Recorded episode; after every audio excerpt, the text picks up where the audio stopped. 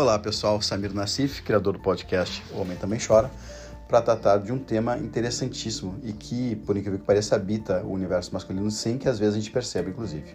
Hoje aqui com minha convidada, Rovana Camargo, mestre em Ciências Humanas pela Universidade Federal de... Da Fronteira Sul. Da Fronteira Sul. Rovana, primeiro eu gostaria que você fizesse uma breve apresentação de quem tu é, da tua, da tua capacidade de falar sobre esse tema, para depois então a gente entrar no, no, na abordagem principal. Bom, então, primeiro quero agradecer, né, Samir, pela oportunidade é, e parabenizar pelo trabalho, porque eu acho que falar sobre esses temas ligados ao universo masculino, que obrigatoriamente atravessam o universo feminino de uma forma muito forte, né, principalmente quando se fala em machismo, é, porque não raras vezes ou sempre culminam em algum tipo de violência, né, então, realmente é algo que, que me toca e, e eu acho que é primordial que a gente fale sobre isso a, a partir do olhar do homem mesmo, né? Porque quando a gente fala em machismo, embora a mulher possa ser reproduzir, né, condutas e falas machistas, a gente uh, tem que integrar o olhar do opressor, né, de quem efetivamente pratica as violências. Bom, mas deixa eu voltar. Então, eu sou Rubana Camargo, é, sou mestre em Ciências Humanas, né, pela UFES, uh, doutorando atualmente em Ciências Criminais, e eu tenho me debruçado em relação aos estudos de gênero, né, de violência contra a mulher e ao racismo. Então são temas realmente que, que têm me, me ocupado os espaços. A inquietude da mente, né? É, exatamente. Show. Muito, eu, eu que agradeço, na verdade, a aceitação do convite. Sei que é um tema que tu estuda bastante, que surgiu, na verdade, essa, essa, essa temática, essa proposta, em função, inclusive, do machismo que habita em mim. Né? Numa questão que nós estávamos levantando a respeito da minha filha, que, que eu tenho um casal de filhos, né? Eu tenho o Bernardo, que tem 9 anos, tenho a Martina, que tem 7 anos. E eu queria entender por qual razão eu peço muito mais para a Martina ter um cuidado a respeito da sua conduta, que às vezes eu entendo por ser sexualizada, do que o, o Bernardo. Por que, que a Martina, quando ela usa saia, eu peço para botar um short por baixo e o Bernardo, às vezes, eu visto e esqueço de botar cueca e tá tudo certo. Né? E aproveitando o teu gancho, inclusive, uh, eu acho que podemos iniciar o discurso, a discussão, sobre uma, uma, uma um, um viés que é bem recorrente. Existe mulher machista? É, na verdade, existem mulheres que praticam, que têm atos machistas, né? É a mesma coisa que a gente, a gente não pode dizer, então, por exemplo, que pessoas negras, uh, que existe o racismo ao contrário. Né? Não existe racismo ao contrário. O que existe são práticas né, discriminatórias ou preconceituosas. Por quê? Porque a gente uh, não consegue inverter o lugar de opressão e de oprimido. Né? As mulheres não podem exercer em relação aos homens condutas e práticas opressoras né, no grau como acontece dos homens em relação às mulheres. Sim, que, é que a, acho que a própria antropologia ela explica isso. Não tem como tu, tu, observar um objeto sem fazer parte dele, sem ter o pertencimento dele. Não tem uma situação assim. Eu, por exemplo, um, uma pessoa que analisa uma, uma tribo indígena de fora, ele não tem como entender tudo o que acontece dentro daquela tribo se não efetivamente estiver inserido dentro daquele contexto. Eu acho que é mais assim, não existe, por mais que a mulher, a mulher que falou, ela tenha, ela tenha práticas de atos machistas, ela nunca vai ser machista na essência, não. Na essência, não. Na origem da, da, do conceito, não. Porque ela não consegue praticar aquela opressão, né? Uhum. Fazer parte daquele grupo opressor na essência. Uhum. Né? Entendi, entendi. Tá, e por que que, por que que a gente trata, então, diferente na, na a questão do, do, do, do, do machismo? Por que, que a gente preserva muito mais a mulher do que o homem nessa, nessas condutas sexualizadas? Por que, que eu agi dessa forma quando a Martina botou uma saia e eu pedi para ela botar um shorts? Eu não acho que a palavra seja preservar. Eu acho que a palavra seja controlar. Uhum. Seja poder, né? A forma de controle. É, embora, claro, você seja pai, você queira, queira protegê-la, né? Enfim, de, todo, de toda a violência, né? Que a gente sabe que uh, ocorre em relação a mulheres e meninas, seja não só sexualmente, mas de todas as formas, né? Eu acho que quando a gente utiliza a palavra preservar, a gente está perpetuando um controle que tem que se nominar. É um poder, é um controle. Né? Então, é, o preservar ele vem disfarçando esse controle. Ah, eu estou eu estou preservando a minha mulher quando eu digo para ela não use esse decote. As pessoas vão olhar e vão falar que você é isso ou que você é aquilo. Não, você não está preservando, você está controlando. Uhum. Você está agindo com o teu poder opressor em relação a ela.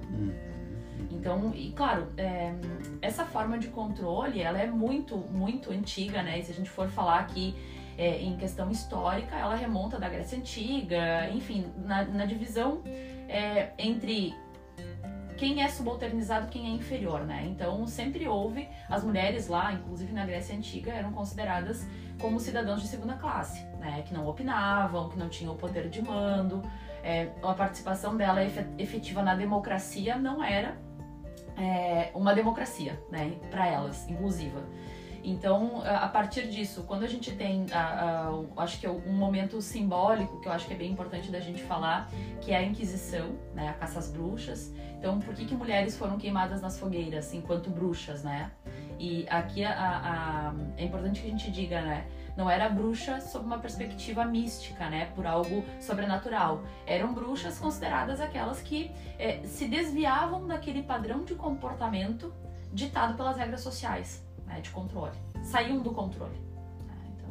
Sim, aí tem. A gente estava conversando, tu me explicou inclusive a origem da palavra histérica, que tem a ver com o histerismo, que era talvez essa conduta então que não se adequava às, às, à normalidade social da mulher, que causava um certo furor nos homens. Tinha alguma coisa com isso? Ou tinha uma conotação sexual também por, em, em volta disso? É, na verdade, quando a gente chama uma mulher de louca ou de histérica, é uma violência simbólica, né? É, com uma herança histórica.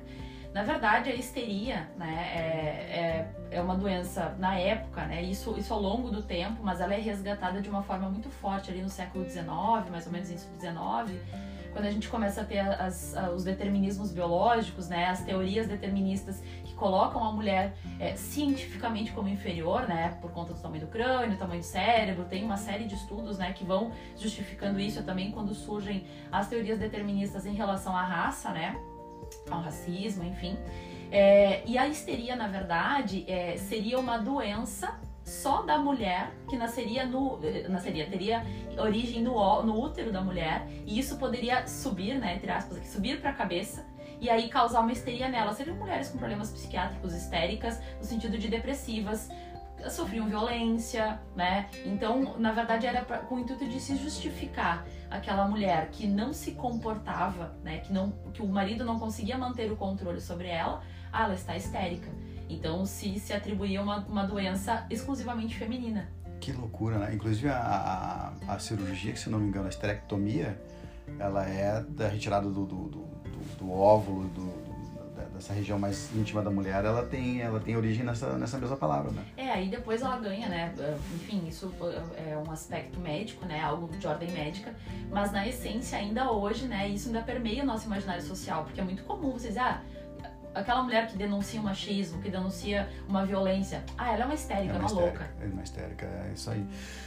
Por que, que eu sou machista? Sem me dar conta do machismo que eu pratico. Bom, nós somos estruturados, né? No machismo, no sexismo, a nossa sociedade é estruturada nisso, nessa divisão né, entre os, os espaços é, de poder, inclusive, que o homem pode, pode ocupar, deve ocupar e que a mulher pode ou deve ocupar. Né? É claro que isso tem uma herança né, historicamente gigantesca no sentido de tempo, né, de tempo transcorrido e de práticas sociais, mas um marco que eu acho que é bem importante que a gente fale é quando a gente pensa ali na Revolução Industrial, né, na, na no surgimento do capitalismo moderno, quando a gente fala na divisão sexual do trabalho. Né? Que é quando os homens efetivamente vão para o chão de fábrica, vão trabalhar, ter o seu trabalho remunerado, né? o seu trabalho valorizado, enquanto isso a mulher fica em casa né? com o serviço doméstico, que é um trabalho não remunerado, não valorizado é, e, na verdade, na maioria das vezes sequer visto né? como um trabalho. Então seria uma função inerente daquela mulher, né? Hoje em dia ainda é assim, infelizmente, né? No entanto que a gente vem com aquele discurso, ah, eu ajudo em casa. Não, meu bem, você não ajuda. Você faz a sua parte, você divide. Porque todo mundo mora na mesma casa e tra o trabalho é desenvolvido da mesma forma. E, essa, e, a, e a pandemia nos revelou essa, essa outra faceta, inclusive, né? Muitos casais tiveram que fazer uma, uma readequação da, da sua composição familiar para que o homem participasse, né, estivesse, inclusive, algum obrigatoriamente estivesse mais presente dentro de casa e se deparasse com esse tipo de tarefa.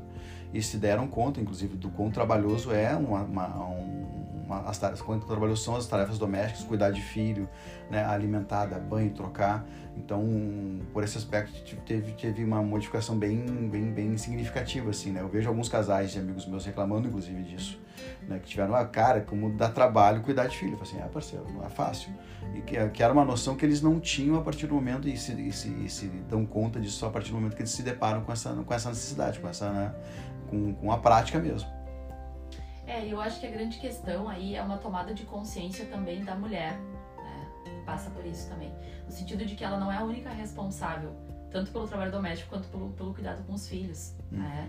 Então, é claro, é, é por isso que a gente fala que isso é estrutural, né? Uhum. Porque, é, como eu te disse, mulheres reproduzem o, o, o machismo, é, na maioria das vezes sem entender, né? sem saber, sem ter consciência, é, de que estão participando daquilo, estão colaborando de certa forma para que aquela, que aquela conduta aconteça. Sim, e, e aí entra uma questão interessante que a gente estava falando antes sobre a, o exemplo que tu deu da tua amiga, né? Que estava com a filha que gostava de, de, de, de desfilar, né? Isso. E aí ela, eu não me lembro se tu tinha um pessoal fazendo obras, acho que na casa, né?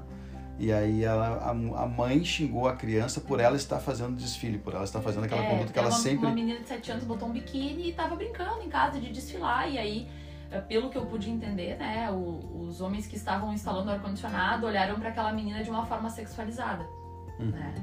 E a mãe gritou com a menina: Ah, vai lá botar uma roupa, né? Que já se viu, fica andando desse jeito. Ou seja, culpabilizando uma mulher, uma menina de 8 anos, né?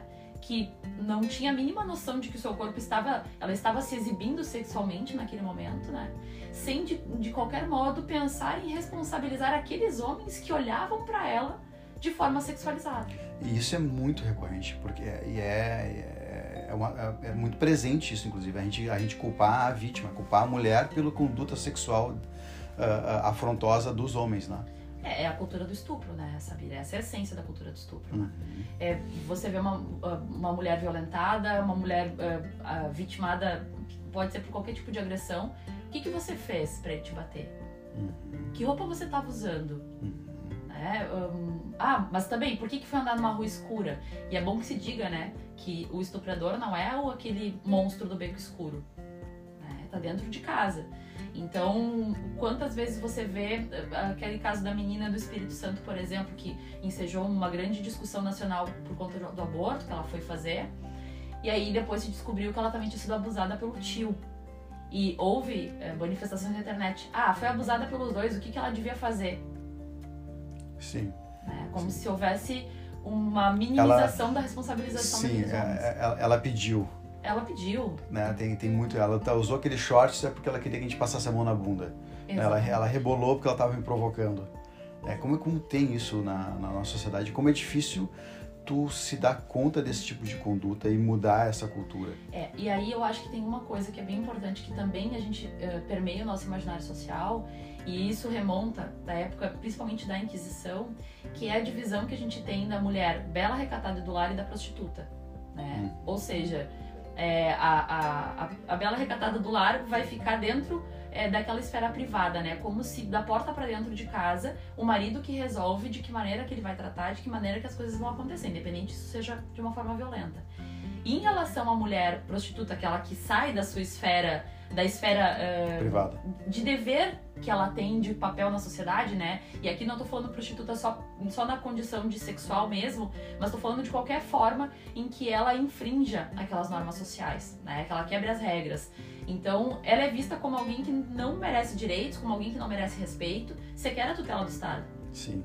Agora me chamou a atenção uma, uma questão que tu levantou. Como a gente usa, inclusive, os xingamentos com uma conotação uh, uh, machista às vezes racista, quando a gente quer xingar uma pessoa. Né? Por exemplo, quando a mulher está dando muita incomodação e é uma mulher chata, está perturbando alguma coisa, porra, aquela prostituta, aquela puta, aquela. Como a gente objetifica uh, e, e, perpetua essa, essa, esse comportamento machista, inclusive quando a gente vai xingar, né? É, e, e é isso, é, essa tomada de consciência é que faz com que a gente perceba isso porque é muito no automático. Por quê? Porque a gente cresceu ouvindo isso. A gente viu pessoas da família fazendo isso. Relações entre uh, tios, entre pessoas que estão muito próximas agindo dessa forma. Então, assim, não é normal, mas é natural que a gente perceba que isso faz parte da vida e tá tudo bem. Uhum. E não é, né? Então, é, é um processo doloroso, porque quando a gente começa a se dar conta, inclusive, eu sou muitas vezes ta- ta- taxada de chata. Uhum.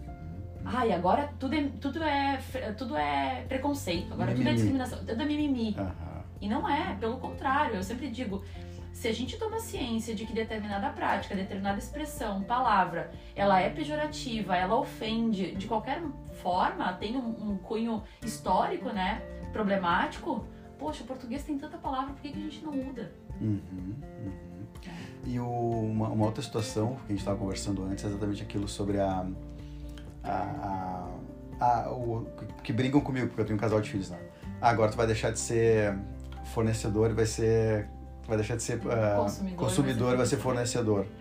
Né? E aí tu me explicou a questão da, da- de retirar com essa, com, essa, com essa brincadeira, de como se a mulher não tivesse direito de escolha. Exatamente. Né? Ela está sempre fornecendo, então, né? Como se ela não pudesse escolher. Né? Exatamente, como ela não tem um direito de escolha, né? Ou seja, ela, você está colocando no mundo alguém que vai ser escolhido em algum momento, Hum. né? Se tu parar pra pensar, os filmes de princesa, por exemplo, é a princesa sendo escolhida por um príncipe, não é ela que escolhe. Não é ela que chega e diz assim, eu não quero esse, quero aquele. Não, inclusive, às vezes ela tá dormindo, né? As altas... pois é. Ela tá dormindo e vem alguém e, e pega, né? Pra te ver o quanto isso é minimizado, né? Se tu para pra pensar o quanto isso é uma violência. Aham, aham, né? claro. Você tá ah, ah, usando, se utilizando, e aí a gente falou, né? O corpo da mulher não é da mulher. O corpo da mulher é da sociedade. Uhum. Os direitos reprodutivos não são dela, né? São a, é a sociedade que diz se ela pode ou não ter determinada conduta sexual, Uhum. né? Então, é, é essa que é a grande questão. Quando a gente para pra pensar isso, é muito complexo, mas ao mesmo tempo é, é, é importante que a gente se dê conta de como falas simples, e aqui entre muitas aspas, é, nos, cons- nos, nos perpetuam e, con- e continuam construindo é, personagens que vão pactuar com isso. Hum. né? No momento que você diz pra tua filha, ninguém pode pôr a mão em você. E, você não. se você reclamar, você não, não vai ser a louca. Uhum. O cara chega na balada e te pega pelo braço. Solta o meu braço. Uhum. Quem disse que tu pode pegar no meu braço? E tem muito disso do, do, do, do- cara ah, compreender a mulher como se fosse um objeto de satisfação dele. Vou pegar pra mim. Vou pegar pra mim. Vou lá e vou pegar. Tá? E aí a mulher que vai e escolhe, a mulher que chega, nossa, que puta, que vagabunda. Uhum. Tu viu? Chegou em mim desse jeito. E, a, e aí entra um outro, uma, uma outra eh, conotação que a gente estava conversando também, que é a questão do, do cara ter medo de mulheres muito independentes. Porque não tem, não exercem sobre ela o poder, né? Sai E da esfera de controle. sai da esfera de controle do cara. E o cara se perde, o cara não, não consegue lidar, né? o cara se desorganiza. É muito complexo isso, é, é muito interessante. Como é que tu identifica e quais práticas, na verdade, tu identifica de um machismo ah, ah, velado, digamos assim, que os homens praticam sem às vezes se dar conta? Bom, eu acho que uma- um exemplo bem clássico é na, na esfera de trabalho, né? quando se paga salários mais baixos para uma mulher e para um homem, mesmo que ocupem as mesmas funções, que realizem os mesmos trabalhos, e muitas vezes a mulher, inclusive, realiza aquele trabalho de uma forma melhor, né? Isso não é, não é remunerado adequadamente, né? Pela condição de ser mulher. É, por exemplo, no trabalho, eu sou advogada, eu já tive, já teve casos lá no escritório de clientes que não querem falar comigo. Que querem falar só com meu colega porque ele é homem e já deixaram isso claro. Não, não, advogada, não, não, eu vou falar com o senhor. E pela condição de. E muitas vezes eu a- a- acabo sabendo mais sobre o caso. Já aconteceu inúmeras vezes do, do cliente ligar pra mim: ah, não consegui falar com o doutor. Qual- como é que tá meu processo? Eu explico. Deu cinco minutos, ele liga pro meu colega que está do meu lado. Tu não falou com a Rovana? Falei, mas eu quero ouvir do senhor. É impressionante. Isso é, isso é bem, é bem É falta de recorrente credibilidade, né? É, pela falta- condição de mulher. pela condição de mulher. E qual é a explicação histórica para isso? A partir de que momento a humanidade começou a fazer essa divisão dos sexos e, e- e minorizando, né, digamos assim, a participação da mulher como se aquilo que ela fizesse, talvez em ter iguais condições dos homens, não fosse tão ah, valioso, não fosse tão valorizado? Bom, na verdade, assim, ó, há várias teorias sobre isso, né? Não, não há um consenso, assim. O que, o que se verifica é que, por exemplo, em civilizações, vamos dizer assim, mais utilizadas como referência, como a Grécia, né, como a civilização grega, os romanos, sempre houve essa divisão, né, é, sexista, né, que é o termo que a gente utiliza, né, como uma base é, de uma forma de estrutura mesmo, né, de divisão. É, há outras, outras um, que inclusive é do, eu nunca se lembro no, nome, no primeiro nome dele, mas é um africano, é o Diop ele explica a divisão essa é, em relação à Europa, ali, a parte europeia e a parte africana. A europeia baseada num sistema patriarcal, africana num sistema matriarcal, né? É, em decorrência de, de condições climáticas, por exemplo, lá desde o Paleolítico, enfim, que vieram se estruturando ao longo da humanidade. Mas eu acho que de uma forma mais clara, assim, que eu acho que a gente consegue ver é, numa prática mais contundente, assim, de uma a partir da modernidade mesmo, ali, século XIV, enfim, em diante, que é a, a, a, estrutura do capitalismo moderno, né? a divisão sexual do trabalho, quando a gente tem a Revolução Industrial, enfim, toda essa organização de trabalho mesmo, que a gente sai do feudalismo, né? sai daquela estrutura é, mais agrícola mesmo e vai entrar na era da industrialização. Entendi. E existe uma, existe um, até que é o, que é o, no resumo do nosso, do nosso, nosso episódio de hoje tem, que é essa confusão que se faz entre o machismo e a virilidade masculina. É, por que, que tá tão atrelado, cara, o comportamento machista a uma virilidade, a um, a um exercício de um poder, de, de o cara ser forte, ser, né, ser uh, uh, poderoso, né? É, eu acho que isso está muito ligado uh, à questão da, da, daquela violência natural do homem, né? O homem é naturalmente violento. Ou seja, a virilidade dele passa por isso, né? Pelo, pela prática, pelo exercício da violência, do poder, do autoritarismo, né? Então, isso inicia quando a gente uh, dá para criança brincar, um menino a gente dá uma espada, dá uma arma, dá algo que vai incentivar esse tipo de conduta e para menina a gente dá é, uma boneca, uma casinha para ela exercitar aquele inerente ou natural, né, sentimento maternal, né, afetuoso. Então, o homem no momento que ele é, chora, por exemplo, ah, tá chorando que nem uma mulherzinha. Uhum. Ou que ele quer ter um cuidado maior com o corpo, né? Quer tirar a sobrancelha, quer fazer a unha. Ai, olha só que mulherzinha. Então, assim, o universo feminino, e aí aqui a gente remonta muito essa ideia da, da, da Inquisição, né? O universo feminino, ele é tido muitas vezes como demoníaco, como demonizador. E o corpo feminino passa por isso, né? Uhum. Então, é, a tanto que a responsabilidade normalmente pelo estupro é imputada à vítima, né? Uhum. Pelo seu corpo demonizado, né? Aquela sexualidade, aquela sensualidade feminina. E em relação ao homem, quando ele tem, né, quando ele se identifica enquanto práticas machistas, né, ou seja, uma redução das suas práticas violentas, isso simboliza como uma fraqueza, uhum. né, uma redução dessa violência sinaliza uma fraqueza. Sim, e, a, e, a, e quando eu comecei a criar o podcast, eu tenho um, um, grupo de amigos meus que, que volta e meia, cada vez que eu coloco um episódio lá, eles printam o episódio do Instagram, colocam no grupo e falam, o Samir não tá bem. a gente tem muito disso, né? Do, de, e, e, do cara que se expressa com um pouco mais de sensibilidade, talvez, uh, uh, ser, ser ter tido como ser uma pessoa frágil né? O Samir tá, é, é frágil, ele é Porque sensível, ele é frágil. O feminino é frágil. Exato, frágil. exato, exato. Como é muito estrutural isso, né? A gente tem essa, essa questão.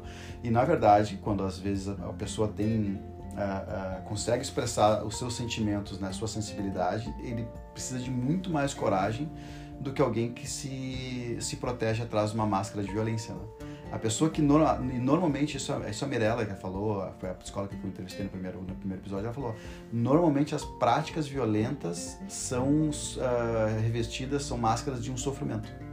A pessoa está sofrendo e ela não sabe verbalizar aquela, aquele sentimento, ele não sabe uh, uh, se fazer compreender naquilo que ele está sentindo e aí o instinto mais primitivo dele é a violência. Ele acaba sendo uma pessoa violenta, mas na verdade a gente sabe que as pessoas que são violentas são pessoas que precisam de um cuidado, ou, passaram por um trauma, ou estão alguma coisa mal resolvida dentro delas, e elas precisam trabalhar isso, elaborar isso para não desenvolver aquele, aquele comportamento. É, é, que na verdade assim, né, o homem, é, é, desde criança se diz pra ele, ah, homem não chora. Homem não tem que, ah, ah, não foi nada, pra que essa frescura? Né? Ah, então eu acho que esse que é o problema, né? É o tolher, né? É o, é o dizer para o homem, olha, você não não tem que expressar os sentimentos porque isso é sinal de fraqueza, né? Isso é você ser menos homem. Isso é você uh, adentrar numa característica feminina. Hum. Quem chora é mulher, quem é frágil é mulher. É por isso que a gente tem que ser viril, a gente tem que ser forte para proteger elas. Mas aí a proteção aqui é uh, esconde um poder, uma, uma, uma, uma, forma de dispor, né, sobre a, a, aquela mulher. Sim. E essa questão da. E por que, que a proteção ela tá tão atrelada à, à, violência, à força física? Para em relação à mulher, te explico. A, a mulher pare. É um dos, dizem né, que é um dos maiores sofrimentos que uma pessoa pode ter é o parto, né? Ou seja, a mulher ela é inclusive fisicamente mais forte, mais uh, resistente à dor do que os homens. Por que a gente faz a associação como essa proteção sempre fosse pela, pela, pela questão da, da, da, da, força física masculina? É que daí, na verdade, é uma organização estrutural, né, social, que, que, nos, que nos separa, né? Então, isso é historicamente, né? Samir não é de agora. Uh, e eu acho que a grande, a grande questão é, uh, no momento que você reconhece efetivamente que esses papéis que estão predestinados, né, que nos dizem, é, inclusive quando a gente fala na questão de orientação sexual ou de gênero, por exemplo, né, é, são as, aquilo que é diferente, né, aquilo que sai daquela estrutura. Então, é uma estrutura social organizada, né, há muito tempo, isso é secular, né, o patriarcado é, é uma estrutura talvez muito mais que secular, é milenar, né, essa estrutura social, e está muito atrelada a, aquilo que a gente conversava sobre a questão, por exemplo, aquela tese do Job que ele fala sobre as condições climáticas europeias, né, difíceis lá, logo pós-paleolítico e que seguiram até meados ali, dois mil anos antes de Cristo, e isso teria ensejado uma estrutura familiar em que o homem teve que caçar por muito mais tempo para prover aquela família, né? Então ele tinha que ter condutas violentas em relação não só à caça, mas em relação a outros povos, inclusive porque ele precisava migrar, né, de uma forma muito mais constante para encontrar condições mais adequadas de vida, né? E isso o coloca então como provedor, né? Como aquele que, que realmente é, faz com que a família sobreviva. E essa divisão de papéis vai empurrando, imputando à mulher uma, uma participação menor. Embora, se ela não estivesse né, em casa, na, naquele local, em casa que entre aspas, né, não estivesse ali provendo a família uh, na, no cuidado, não existiria a família. Uhum, uhum. Né? Então, acho que esse desenvolvimento da violência, como se fosse, como inicialmente se parece, né, pela tese dele, uma necessidade, é algo que ganha uma proporção social é, de uma violência inerente.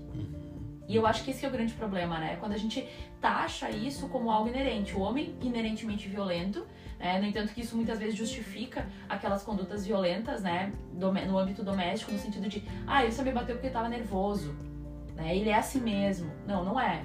No entanto que a mulher também não é inerentemente maternal. Não é toda mulher que nasceu para ser mãe que quer ser mãe. Sim, a gente entra aí numa outra situação que nós estávamos conversando também, que é sobre os, o que a sociedade espera de uma mulher, o que uma sociedade espera de um homem. Que para a mulher, o ter sucesso ela é casar e ter filhos.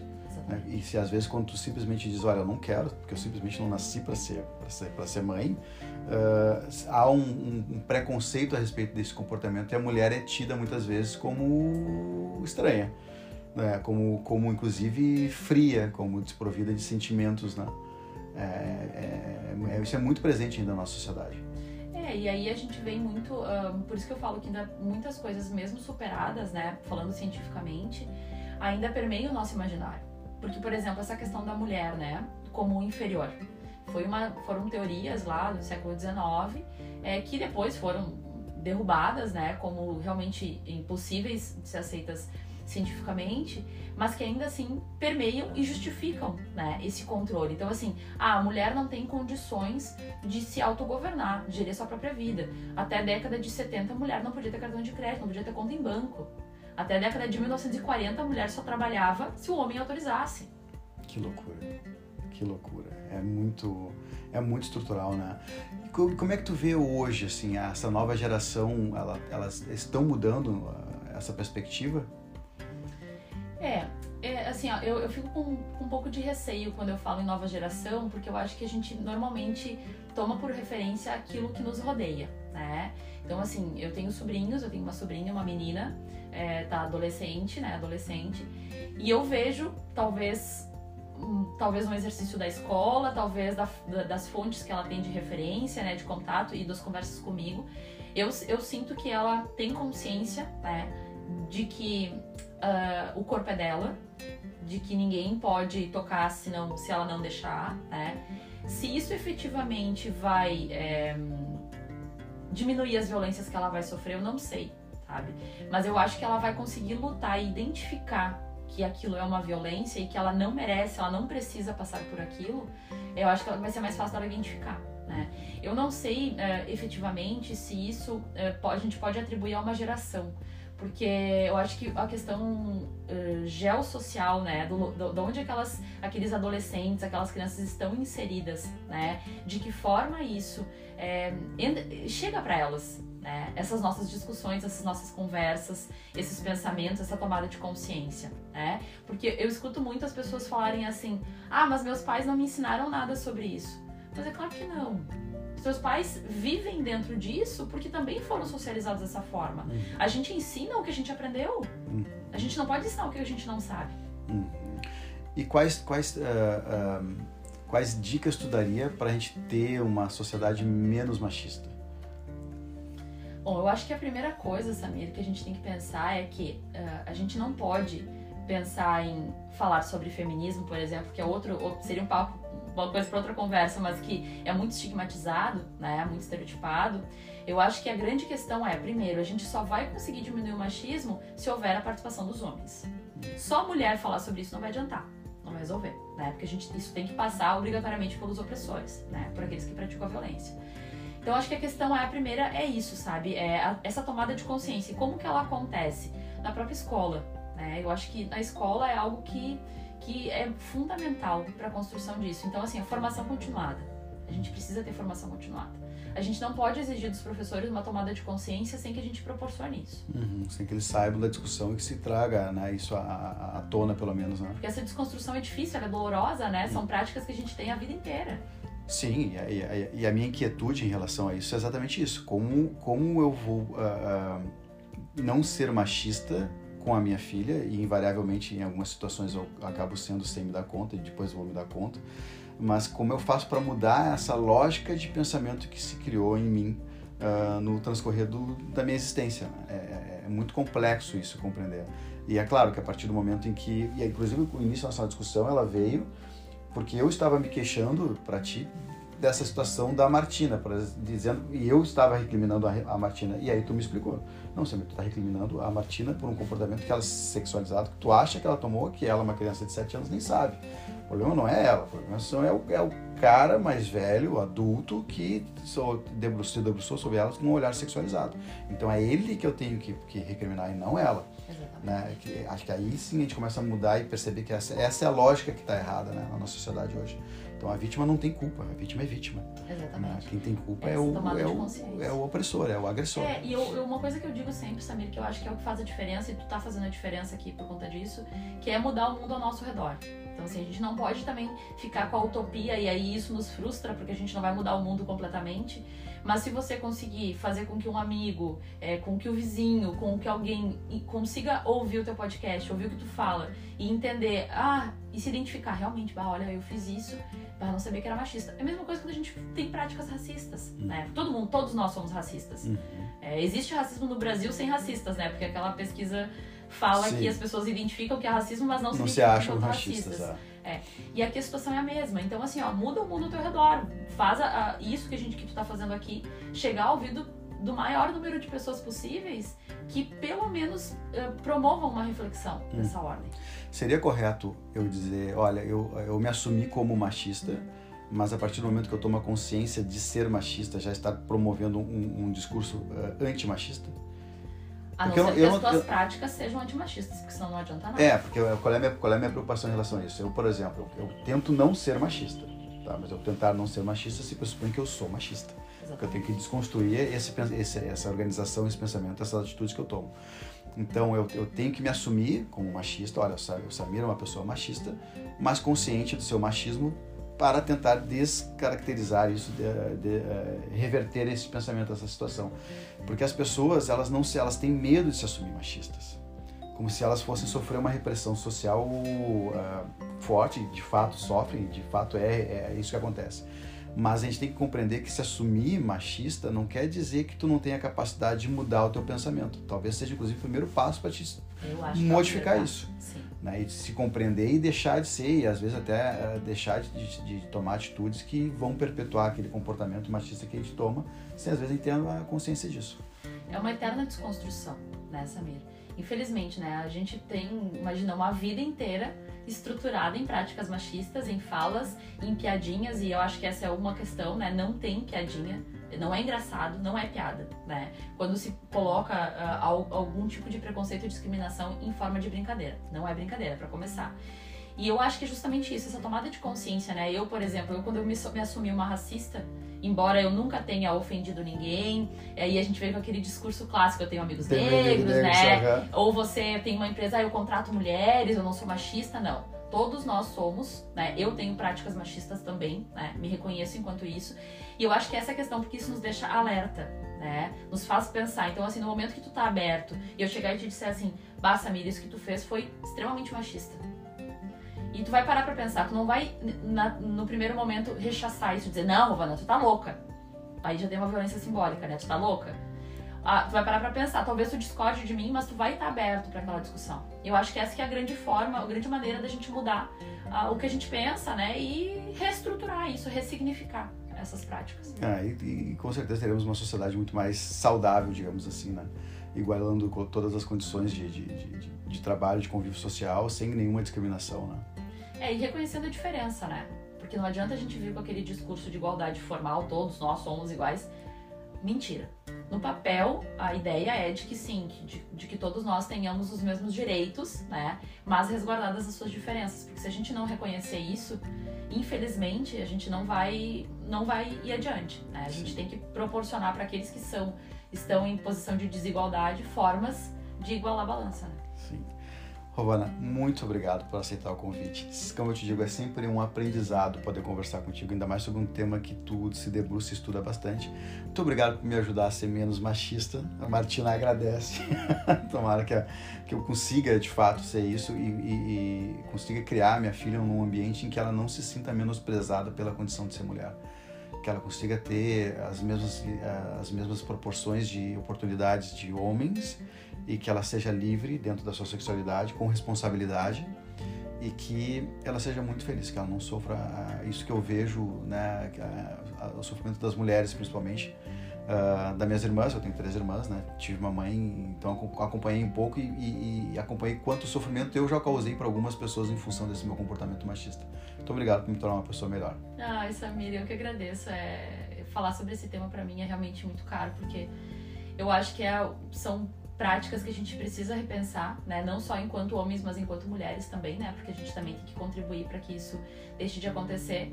E exige muita coragem, né? Infelizmente, exige coragem. Então, enquanto homens, né? Não vai deixar de ser menos homem por ser machista, por ser menos machista, né? Então, acho que essa que é a grande sacada da coisa.